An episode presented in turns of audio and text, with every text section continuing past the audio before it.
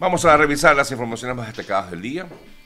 Y bueno, comenzamos con esta situación que vamos a tocar, por cierto, un poco más eh, a profundidad en la mañana de hoy, lo que significa este paso por el Darién. Lamentablemente es una noticia que no deja de estar presente, sobre todo cuando en día a día nos llegan imágenes de lo que ocurre internamente en la propia selva como tal. ¿no? Ayer incluso se hizo muy viral un video en el momento en el cual unos jóvenes venezolanos ayudan a una señora de Costa de Marfil a pasar por esta zona, por esta selva y logran pues rescatarla y no dejarla abandonada como muchas veces ocurre. Que por cierto les digo a quienes se conectan conmigo diariamente eh, he podido tener contacto con uno de estos muchachos y mañana espero eh, gentilmente pues ha cedido o me ha dado la oportunidad de conversar con él, lo voy a, lo voy a hacer mañana. Porque hoy voy a hablar un poco más sobre este tema, pero vamos a hacerlo con David Smolansky, quien ha venido también haciéndole seguimiento a esta situación en unos minuticos, así que a las 8 de la mañana estaré conversando con David. Mientras tanto, bueno, vamos a tener unos 10 minutos aproximadamente de noticias de lo que ha ocurrido en las últimas horas en diversas partes del mundo. Justamente hablando de la zona de Darien, Ayer eh, desde Panamá se daba información con respecto a esto en el sentido de que el Instituto Migratorio de Panamá en conjunto con el Ministerio del Interior de ese país eh, han decidido, o mejor dicho, han acordado o, han eh, dado a conocer, discúlpenme, la manera en que algunas personas pueden llegar a saber acerca de sus parientes que se encontrarían en todo caso desaparecidos. La, el director perdón, de Relaciones Institucionales, de la, yo le dije en el Ministerio del Interior y no es así, sino es la Defensoría del Pueblo de Panamá. El, director de Relaciones Institucionales de la Defensoría de Panamá, Jonathan Santander, allí decía ayer en una entrevista que podrían recibir información y hacérsela llegar al Servicio Nacional de Migración de Panamá ah, sobre eh, cuáles pudieran ser los pasos a seguir para dar con el paradero de algún familiar que se encuentre desaparecido en eh, la zona. Em, ah, dicen que tienen que eh, pues, escribirles a ellos directamente, redactar una comunicación a la Defensoría del Pueblo de Panamá, incluir los datos del familiar, la fecha estimada o lugar de salida desde Colombia, los nombres de las personas que lo acompañaron y el día en que, todo caso, perdieron la comunicación un relato cronológico de lo que pues hayan sabido que ocurrió. Eh, igualmente, bueno, piden en la Defensoría de, mm, del Pueblo de Panamá que den información de em, datos, por supuesto, de la persona y si tienen eh, imágenes o videos todavía más, porque incluso pueden eh, tratar de encontrar, en todo caso, las personas que hayan desaparecido en esta selva. Eh, la comunicación habría que enviarla a un correo electrónico. Ellos han dispuesto este correo quejas arroba defensoría del pueblo punto de Panamá. Voy a repetirlo por si acaso ustedes tienen algún conocido o tienen o, alguna persona ha pasado por, por el lugar y no saben de ellos. Arroba, rectifico, quejas, quejas, es un correo electrónico, quejas arroba defensoría del pueblo punto poco para aquellos que están al tanto de, o mejor dicho, pendiente de esta situación que se vive en el Darién. Como les decía, pienso conversar hoy con David Smolansky, él nos va a dar seguramente detalles de lo que está ocurriendo allí, pero en el día de ayer él ha seguido informando acerca, disculpen, de esta situación y eh, afirma que, o afirmaba en el día de ayer, que no hay país que no solicite, lo hemos comentado aquí en el programa, que no hay país en toda, prácticamente toda América que no solicite visa a venezolanos, solamente alguno que otro no pide visa a venezolanos, y esta es la razón por la cual muchas personas han tomado la decisión de irse por esta zona del Darién. Mientras tanto, continúan el, continúa la situación tensa para aquellos que han ido un poco más arriba, que se encuentran quizás en México. Dicen que México es una de las zonas más difíciles de todas, aparte del Darién. Ya cuando llegas a México la situación se complica todavía más. Eh, varias caravanas de migrantes o eh, grupos de migrantes han salido de Tapachula, que es la, zona que está más al sur de México, fronteriza con Guatemala, comienzan su trayectoria, pero han tenido o tienen obstáculos en prácticamente todos los, eh, todas las ciudades por las cuales tienen que atravesar o las cuales tienen que atravesar para poder llegar hasta el norte del país. La más reciente o una de estas caravanas eh, que instaló,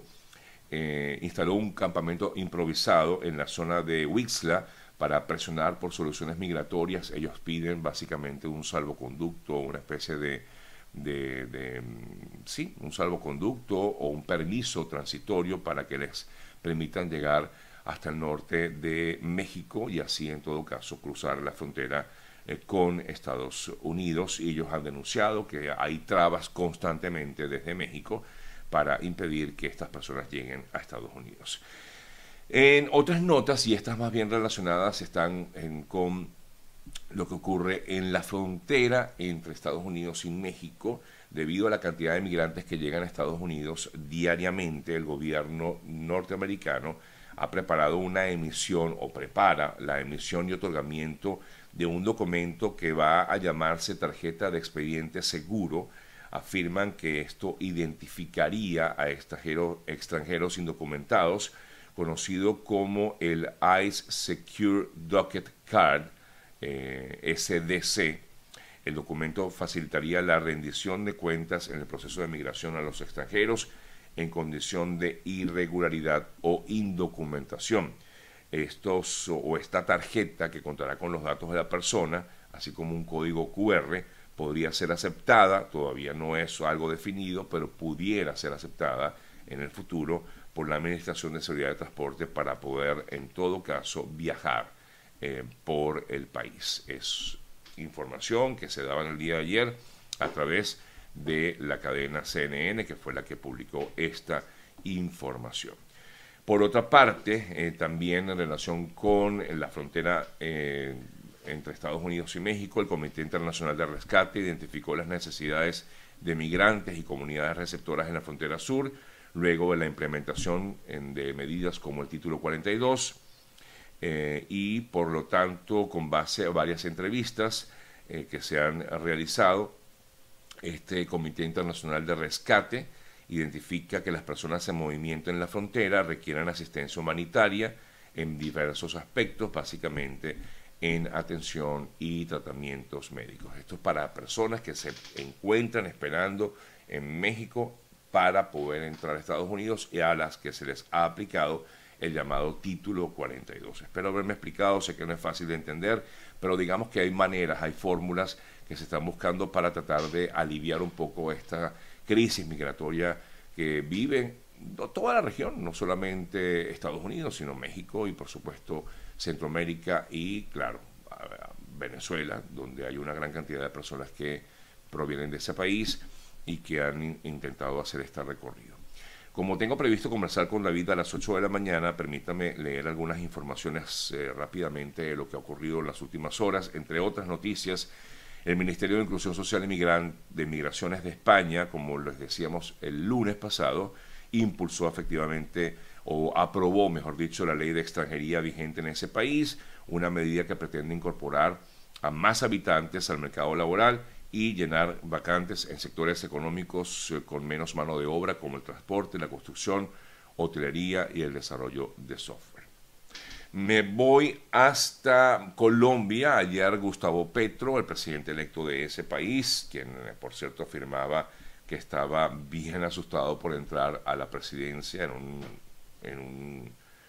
encuentro que tuvo con estudiantes universitarios, eh, decía esto, pero también comentaba que él eh, tendría previsto a partir de su inicio como presidente ya constitucional de Colombia, convalidar y homologar títulos profesionales obtenidos en universidades venezolanas. Un poco lo que se ha venido haciendo con el gobierno de Duque, pero en este caso lo que aseguran que haría en todo caso el eh, presidente Petro sería efectivamente homologar los eh, títulos universitarios de venezolanos que se encuentran en Colombia. Hablando de Petro, por cierto, tampoco es la cosa muy fácil para Petro, o no está fácil para el nuevo mandatario de Colombia, porque el caso de los llamados petrovideos que se hicieron muy famosos justo antes del cierre de la campaña electoral en ese país, en Colombia, esto llegó al CNE, al Consejo Nacional Electoral de ese país, y determinó abrirse una investigación eh, preliminar en contra de los integrantes del partido de Petro para investigar bien lo que ocurrió en la campaña presidencial, de todos aquellos videos en los cuales eh, se aparecía hablando sobre todo en contra de otros candidatos eh, presidenciales. Eh, la fundación con sede en Estados Unidos, Inside Crime, publicó un análisis en el que concluyen que el tren de Aragua es efectivamente una megabanda, una megabanda que se ha expandido por gran parte de Latinoamérica, básicamente por Sudamérica, y que justamente este llamado tren del agua ha aprovechado la vulnerabilidad de los migrantes venezolanos para lucrarse a costa de su tráfico y explotación. Y según lo que indica esta fundación Inside Crime, el tren de Aragua está considerado como la pandilla más grande de Venezuela, una banda de, de delincuentes que se ha convertido en una amenaza transnacional. El grupo eh, está especializado, según informa Inside Crime, está especializado en el tráfico de migrantes, en la trata de personas, en la extorsión y esta situación preocupa sobre todo a países como eh, Chile, eh, como incluso Bolivia y otras naciones de, de, América del Sur, Ecuador, Colombia, entre, otras, entre otros países, donde ha estado la presencia eh, o ha tenido la presencia, quise decir, de estos representantes de esta mega banda. Qué triste, ¿no? Tener que decir que hay una banda, así como está el clan del Golfo en, en, en, en Colombia, o el, el qué sé yo, la, la banda, el cártel de, de, México de la droga, pues está esta banda que lamentablemente está conformada por venezolanos que nacieron prácticamente o se criaron en Venezuela.